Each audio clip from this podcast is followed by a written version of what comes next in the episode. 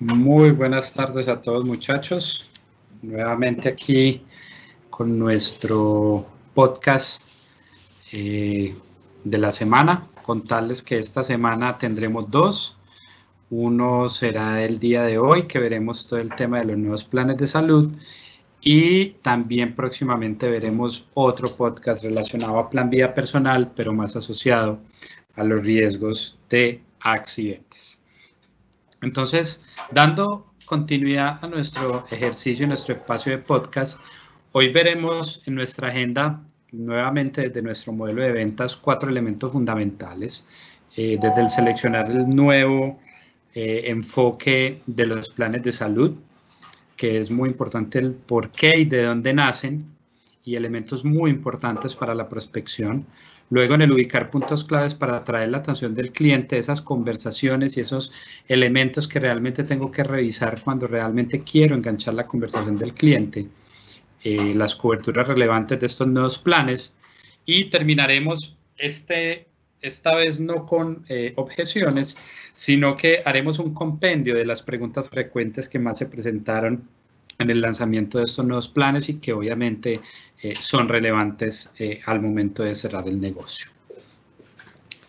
Como podremos ver entonces, iniciando por nuestra etapa del seleccionar, vemos, eh, queremos ver ese enfoque, de dónde nació, de dónde, cuál fue la inspiración para realmente encontrar estos planes, diseñarlos, que realmente generen valor al cliente lo que siempre hemos dicho, estos planes no fueron diseñados solo con base en supuestos nuestros.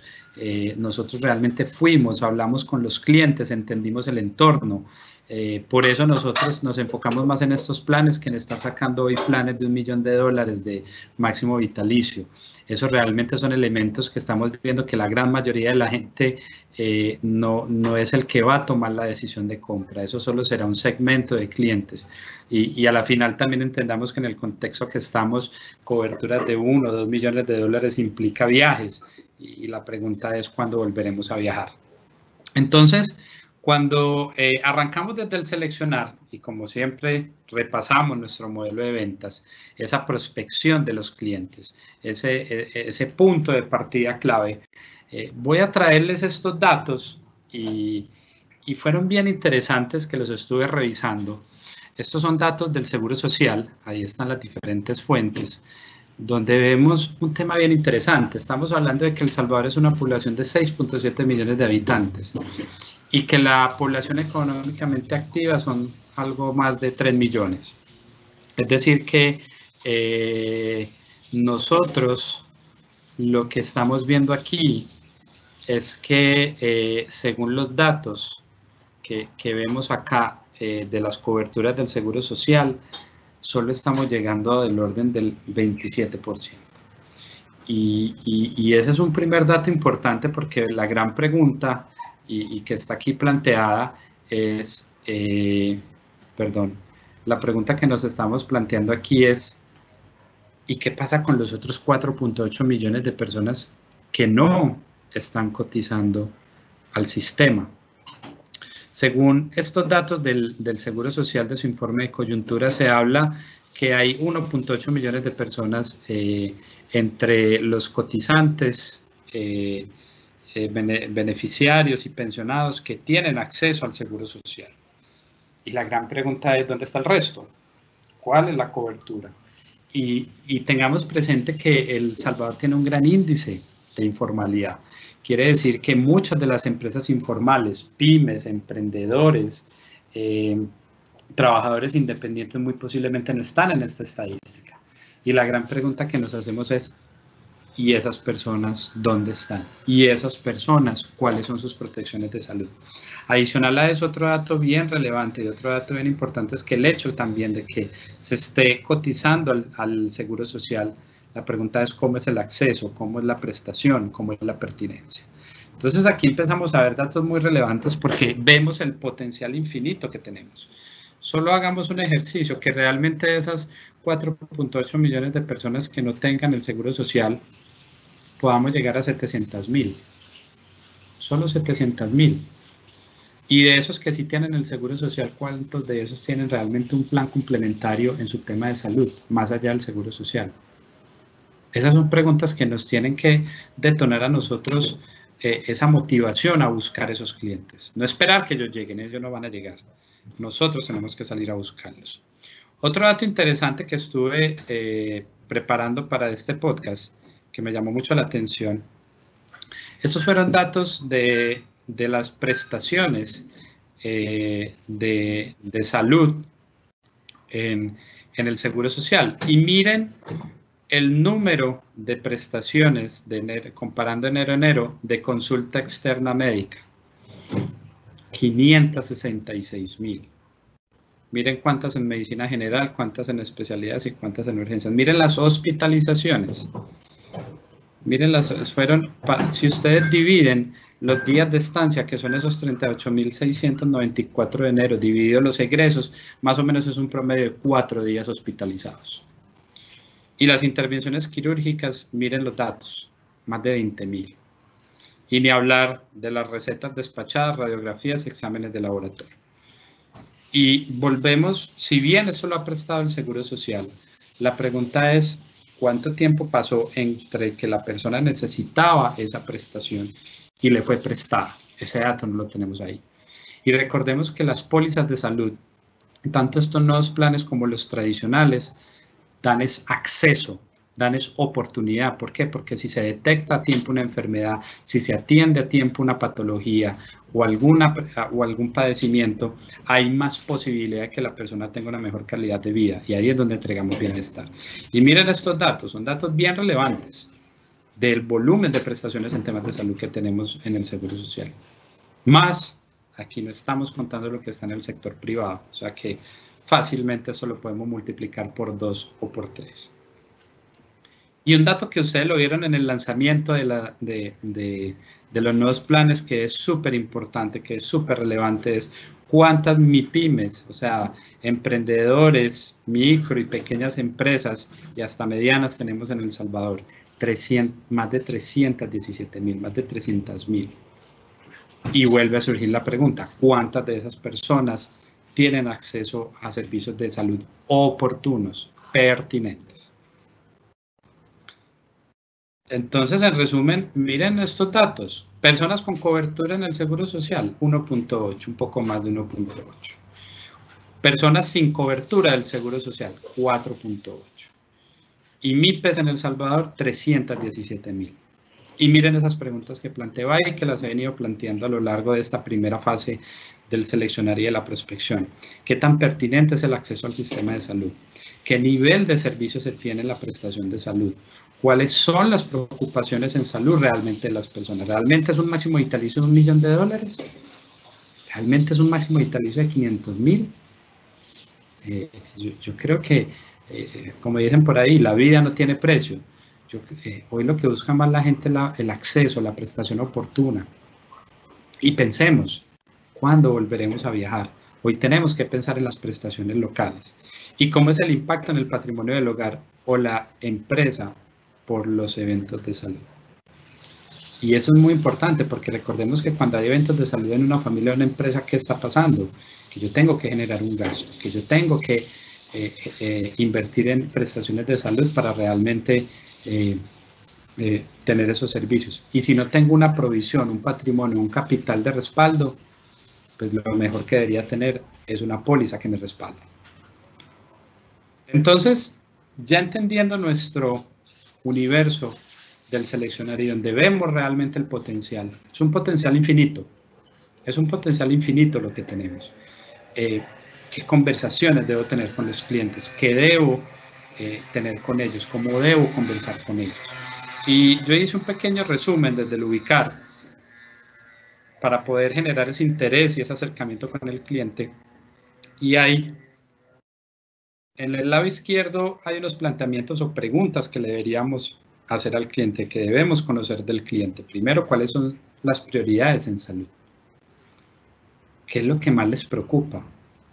A ellos les preocupa las consultas externas, le preocupa el cuidado de sus hijos, le preocupa tener un, un respaldo cuando necesite una cirugía o una hospitalización. ¿Qué le preocupa al cliente en temas de salud? Eso es lo primero, eso nos va a dar elementos para saber qué plan de salud es realmente el que necesita. Si le preocupa un cáncer por antecedentes familiares que tiene, como lo vimos en el podcast de vida. Luego, tenemos que saber, ¿ese cliente tiene o no tiene acceso al seguro social? Esa es una pregunta fundamental, porque de cierta forma, así hayan deficiencias en la prestación del seguro social, tiene una prestación mínima. Obviamente ese cliente va a querer mejorarla y más adelante pues hablaremos de aquellas preguntas frecuentes o objeciones que se pueden presentar. Eh, hay que preguntarle, ¿la empresa donde usted trabaja tiene beneficios en temas de salud? porque si no los tiene, es una buena oportunidad para generar un acercamiento con la persona de talento humano o el dueño de la empresa para plantear este tema o para abordar a ese cliente y complementar eh, su protección actual en salud. Las familias. La clave en salud son las familias. Hoy tenemos muchas preocupaciones con nuestros abuelos, con nuestros sobrinos, con nuestros nietos, con nuestros hijos. Tenemos que entender cómo es la familia del cliente porque eso también nos va a ayudar a entender qué conversaciones tenemos que tener alrededor de salud. Y un segmento que para mí es súper importante y lo puse ahí es el tema de profesionales independientes. Realmente estos que muy posiblemente están en esos 4.8 millones de personas que no cotizan al Seguro Social, están ahí y ahí hay un mercado bien importante para todo el tema de nuestras soluciones de salud. No solo las tradicionales, sino estas nuevas que vamos a hablar. Y aquí algunas palabras claves de que pueden servir para esa comunicación virtual, para todos estos asesores y todas estas estrategias comerciales que estamos haciendo, acceso a salud, salud a la mano, salud pertinente en el momento adecuado, la salud es lo más importante y asegura tu tranquilidad. Esos son hashtags bien interesantes que podemos plantear para toda nuestra estrategia digital. Recuerden los diferentes medios, tenemos Instagram, tenemos Facebook, tenemos el teléfono, tenemos el correo, cómo engancho al cliente. Y aquí estamos hablando de segmentos y conversaciones claves con el cliente y de mensajes claves que queremos darle al cliente. Porque realmente salud es dar acceso a la salud, salud es tener oportunamente esa salud pertinentemente.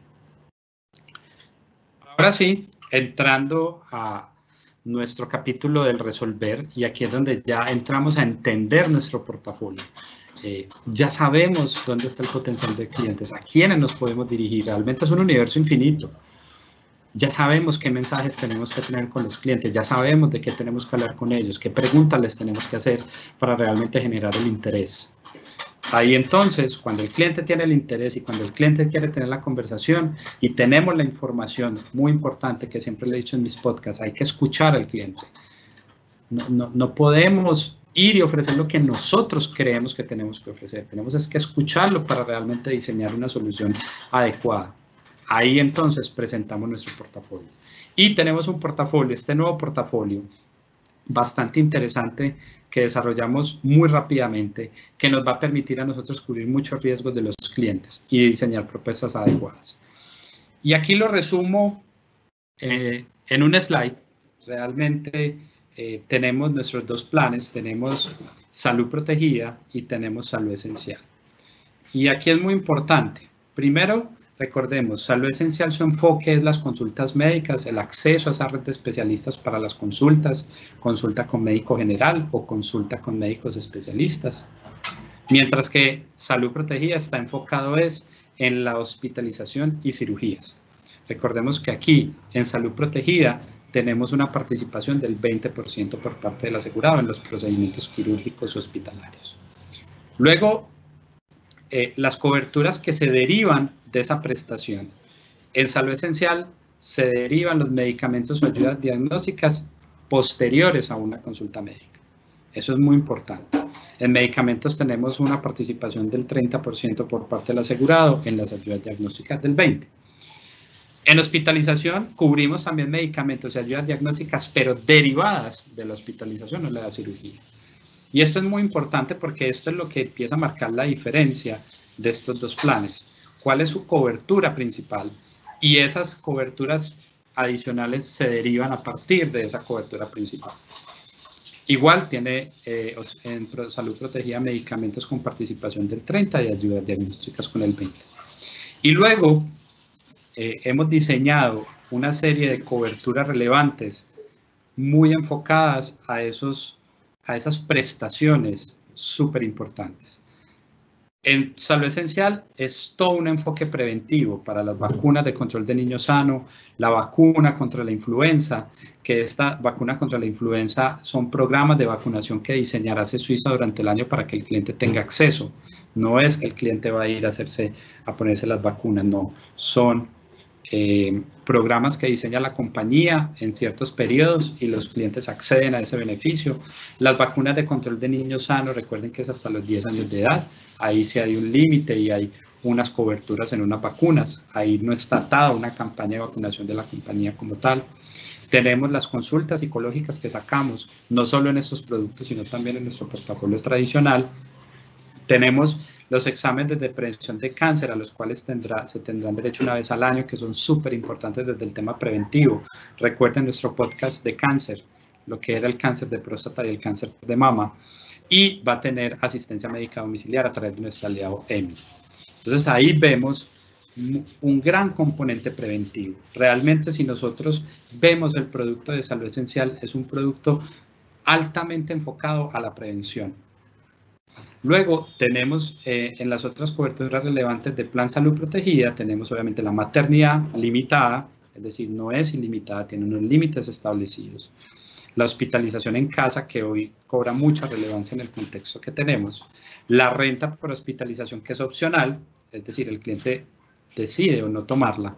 Y también tiene toda la asistencia médica domiciliar de EMI, que si bien es un muy buen complemento para para este producto de Plan Salud Protegida, porque como ven, no tiene consultas médicas, pero al tener EMI, puedo suplir parte de esas consultas eh, apoyándome en las visitas de EMI.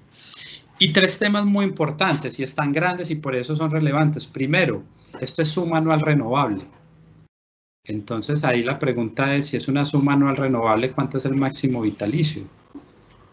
Eh, si cada año se renueva, ¿qué implica? Que cada año vas a tener nuevamente ese valor asegurado para utilizarlo. Eso es primeramente muy importante, más importante que un máximo vitalicio de medio millón, 700 o un millón o dos millones. Tercero, perdón, segundo, eh, es un producto sin deducibles. Ustedes saben que los productos tradicionales tienen deducibles, estos planes no tienen deducibles. Eso es muy importante. Y tercer elemento que está en la mitad de red médica. Nosotros, estos dos planes están única exclusivamente diseñados para atenderse a través de nuestra red médica. Eso obviamente nos implica un reto de cada vez ampliar más nuestra red médica. Pero esto, esto es súper importante porque nosotros gestionamos nuestros aliados, conversamos con los asesores, con nuestros médicos, perdón, con las instituciones médicas para cada vez buscar lo mejor para el cliente. Porque recordemos que cuando un cliente participa en medicamentos, ayudas diagnósticas o en cirugías, está afectando su salud financiera.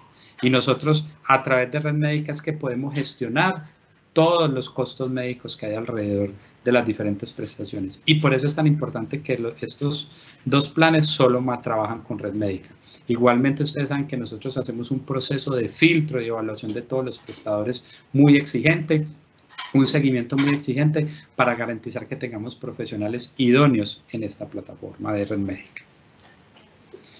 Y un tema muy importante, ustedes pueden ver aquí que partamos del producto más básico, en prima mensual, un plan esencial de 10 mil dólares, son 11 dólares. Calculen eso, divídanlo entre 30, cuánto implica al día. O el más amplio, que es el de salud protegida con cobertura de maternidad, que nos vale 26 dólares. Estamos hablando en cualquiera de esos dos escenarios, mucho menos de un dólar al día si el mes tiene 30, dividan cualquiera de esos valores y estamos hablando de centavos.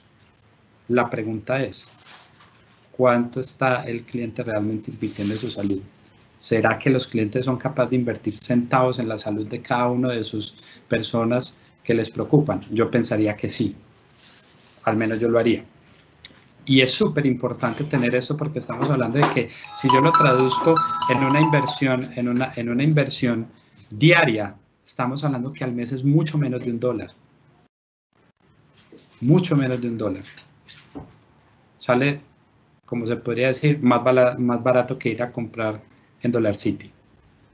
Entonces esto es muy importante, porque esto realmente es una inversión en la salud. Esto es darme acceso a salud, darme acceso a una red médica de profesionales altamente calificados, tener el respaldo de una compañía como Suiza para Salud.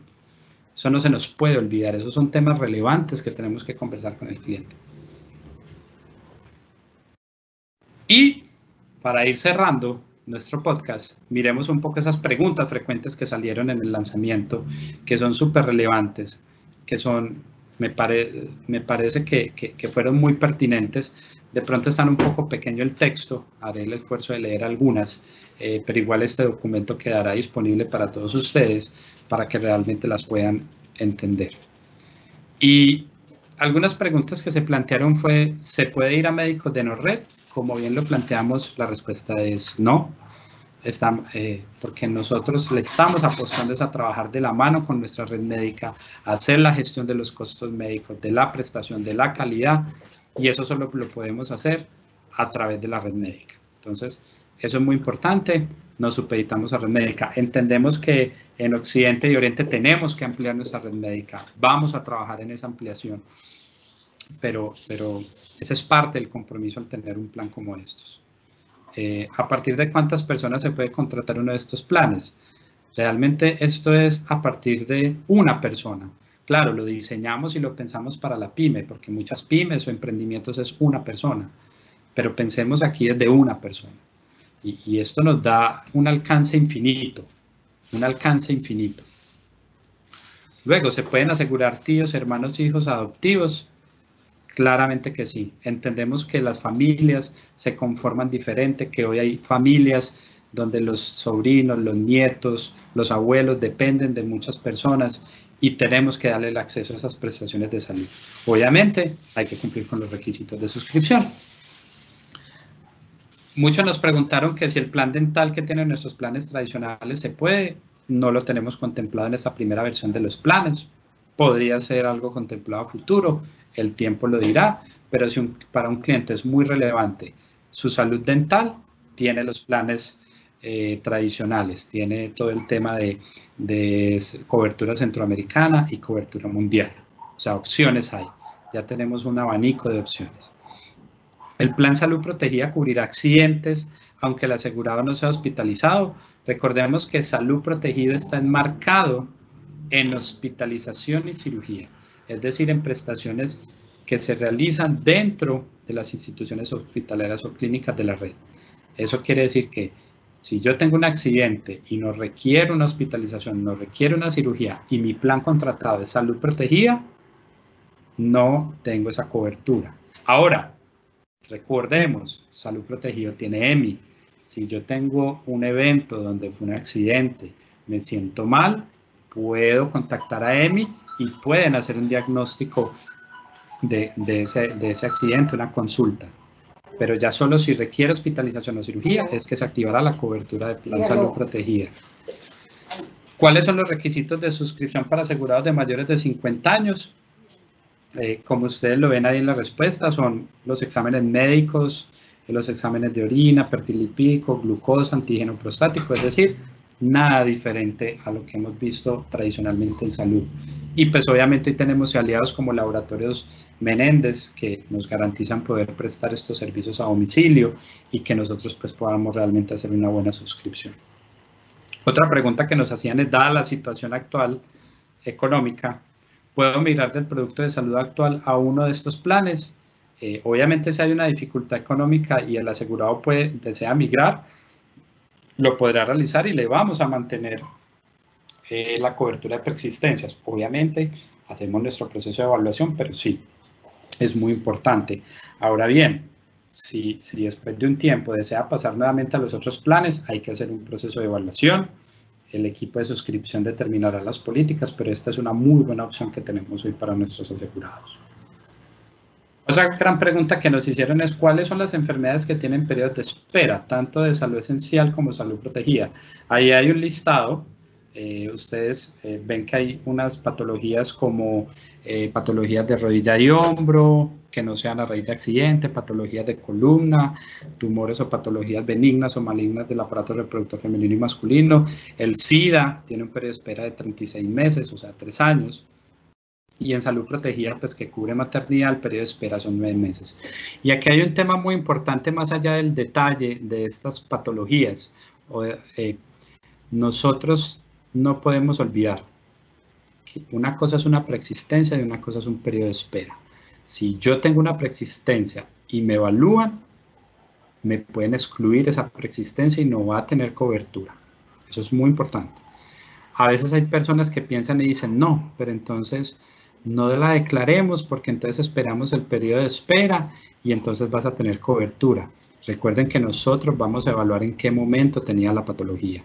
Y los periodos de espera también lo que nos dicen es si usted sufre esas patologías o sufre el embarazo en los periodos de espera, no va a tener cobertura.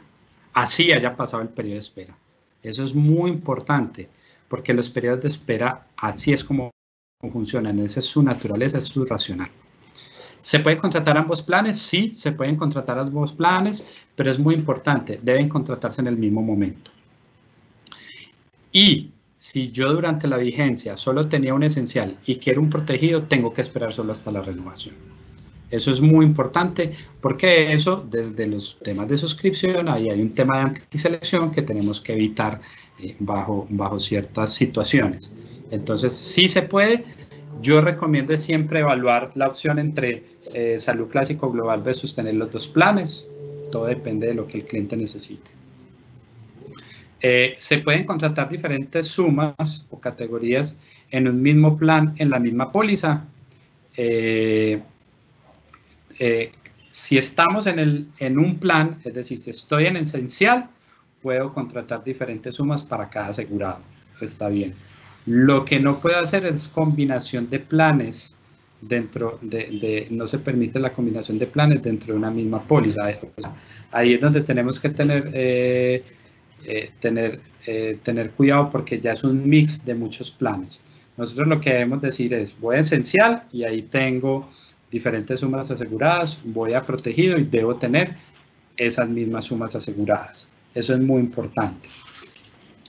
¿Cuáles son las vacunas que se cubren dentro del control de niños sano? Ahí vemos que nosotros hicimos el análisis y el estudio eh, de las vacunas, del plan de vacunación para los niños hasta los 14 años. Perdón, me equivoqué, ahorita dije 10, es hasta los 14 años y esto tiene una filosofía de prevención bien importante.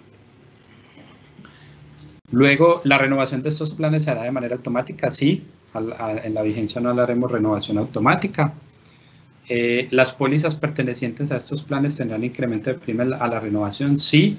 Nosotros estos planes los manejamos como se manejan las pólizas individuales, donde nosotros al año eh, obviamente estaremos estableciendo con tiempo, se hace un análisis de los costos médicos, se hace un análisis de toda la inestabilidad de la compañía y se harán los ajustes. Algo que tiene muy bondadoso este plan que ustedes vieron es que aquí no hay rangos etarios, tarifas por rangos etarios.